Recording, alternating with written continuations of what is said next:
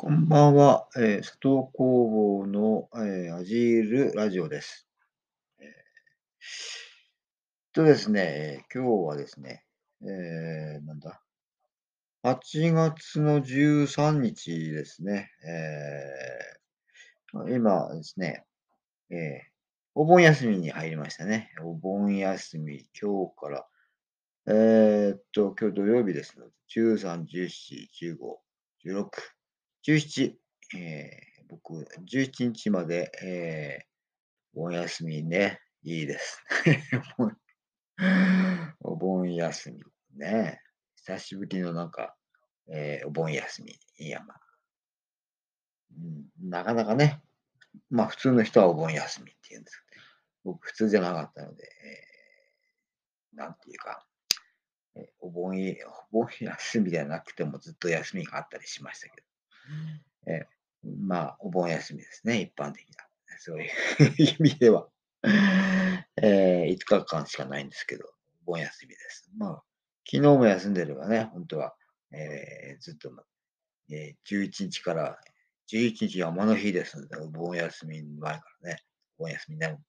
ああ、要するにあれですね、世間では、えー、祭日、うん、まあ、祝日というか祭日というかね、そういうのも普通に休むわけですよね。えー、まあ、今までね、そういう生活生活っていうか、まあそういうパターンで、えー、やってこなかったので、ね、普通に祭日を休んで、普通にお盆休み休んで。でね、なんかまあ、えー、っと、仕事ね、行ってますからね。まあ、偉そうに言ってられませんけど、まだ1ヶ月経ってないんですけども、え行ってますのでね、えー、お盆休みもらえるんですよ。いいですね、お盆休み。まあ、それで、えー、今日は涼しいですね。えー、えー、っとね、なんか台風、小さい台風が来てて、えー、伊豆半島上陸、今、熱海を通過中とかね。熱海の近く。まあ、伊豆にいるとね、台風多いですからね。しょっちゅうまあ台風来てましたけども、まあ、ここはめったに台風来ないですからね。なんか涼しい。ああ、もう秋の虫が鳴いて、えー、ちょっと高いところに乗ると寒いぐらいの風が吹いてますから、ね、今日の北風です。台風に向かって北風が吹いてるんですかね。秋ですよ、もう。えー、コオロギとか鳴いてますね。もう日暮らしももうずっと前から鳴いてますけど。最近も格好なんか聞こえないですね。えー、いやもうすぐ秋ですね。頑張って楽しい秋が来ます。ちょっと山行ってきましたけど、まあ、これからね、また山にちょくちょくね、行くような感じで。えー、いいですね。というわけでですね、えー、っと、まあ、えー、だいぶ仕事も慣れてきましたので、まあ、慣れてきたって、まだまあ、同じようなことばっかしかやってないんですけどね。まあ、これからまたいろいろ、あやるっていうことでね。えー、えー、まあ、ぼちぼちですね。ゆっくりですけども。えー、っと、前、前ね、これはいろいろ考えてることは、考えてる、考えてることは考えてるっていうことだけの話ですからね。何もやってないわけですけども。えー、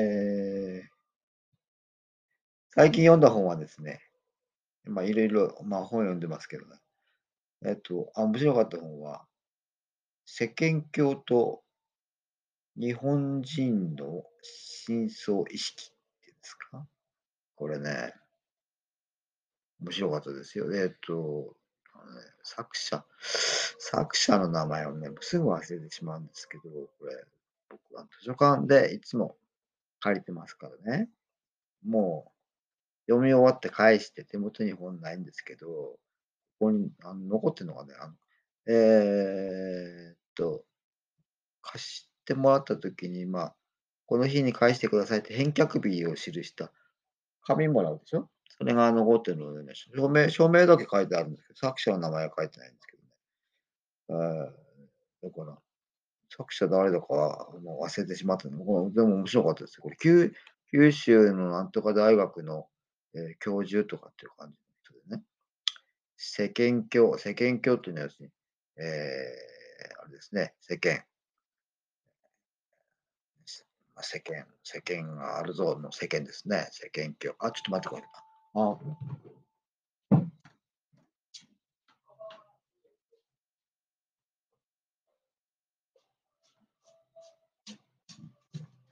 まあいいか。まあ、ラジラジオやね。FM ラジオ。渋谷をいつも。なんかラジオ、ロックのあれが入ってしまう。まあいいですか。ね。えー、さっきまでね、え、ー、と、FM ですか。竹光徹の、えー、怪談映画の音楽みたいなね。やってましたね。竹光徹すごいですね。まあえ、四谷怪談とかね。耳なしほいさんですよ。竹光徹。すごい。えー、えー、まあ何でしたっけ？急に、急に音楽の話してもしょうがないですね。えー、そうそう。えー、世間教、世間、世間とは何だ？まあね、世間が許さないぞみたいな世間ですよね。まあその通りなんですけど、ね。まあ日本人は世間で動いてると。まあ、世間がもう深層意識までにせん世間が染み込んでますからね。すべてはもう世間のシステムで動いて。まあ、この人はまあ、ね、要するに世間がすべてですから、社会なんてものはない。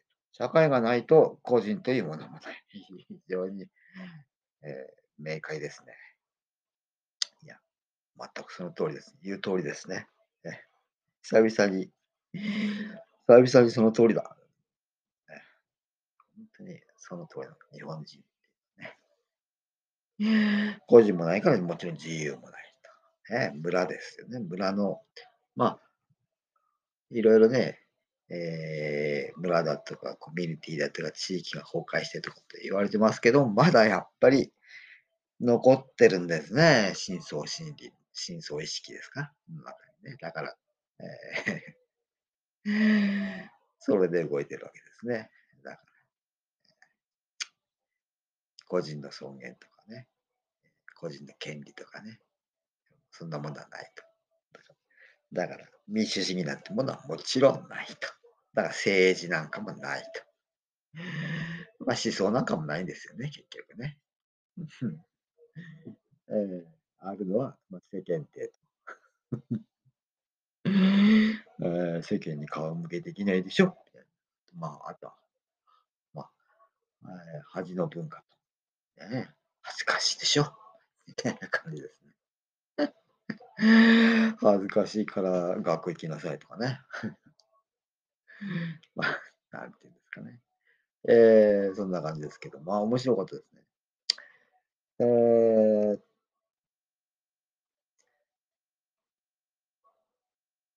ー、だからね、そうですね。うん、うん、まあこれ、まあこの本の通りで、ね、するともうとんだまあ、ある意味絶望的と。まあ、ある意味、えー、世間の中に入ってしまって、それに流されてると、まあ、楽ちんと。えー、まあ、多少ね、生きづらいところがあっても、世間の言う通りにやってれば、大体ことはうまくいくぞと。まあ、あとは我慢してた。我慢ですからね。日本人、美徳ですから。何を、何を言われても何をされても、まあ、もう要するに、耐え難きを耐え、忍びが時を忍んでやってきたわけですよね。もう我慢の国民なんですね。まあ国民なんていうのもないんですけどね、世間があるわけですから。世間一般の人がいるだけですからね。えー、いいですね。で、そうなんですよ。だからね、えー、世間に向かって何かやろうっていう気はないですからね。何をやろうかな。何をどうしてやろうかなと、ね。読んで、まあ最近本、まあいろいろね、ソーシャルアートとかね、あとね。えー、っと、あれも、まあ、あの、えー、障害者関係社会福祉の本なんか読んでますけど、あとね、今読んでるのはです現代アートを殺さないために、ソフトな恐怖政治と表現の自由って長いな。これね、今、えー読んでますけどね。えーいや改めて現代アート、まあ、現代アートとは何かっていうのもあるんですけど、改めてね、えー、小崎、尾崎、尾崎哲也さん、今本あるんでね、名前わかるね。作作者の名前ね、尾崎哲也さん。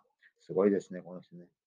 まあ、同世代ぐらいの人ですけども、非常にね、よく知ってる人っていうかね、こんなにこんなに詳しい人がいるんだな、みたいな、まあ、そんな人はいっぱいいるんでしょうけどね。いや、面白い本ですね。本当になんか、この人の言う通りだな。って本当にまあ、思ってましてね。改めて思い思い思いましたっていうか、まあ、あかまあ、確認ですね。確認作業みたいな。改めてやっぱり、えー現代アート、何か。要するにマルセル・ディシャンですよね。すべてはマルセル・ディシャンですね。僕ももう40年、50年ぐらい前に出会って、あ、もうこれでもう、これで終わってるんだと思って、まあそこからずっと、あとはバリエバリアントですね。バリエーションですね。マルセル・ディシャン、ね。変奏曲ですね。まあということで、ど何をやろうかなと、いうことでした。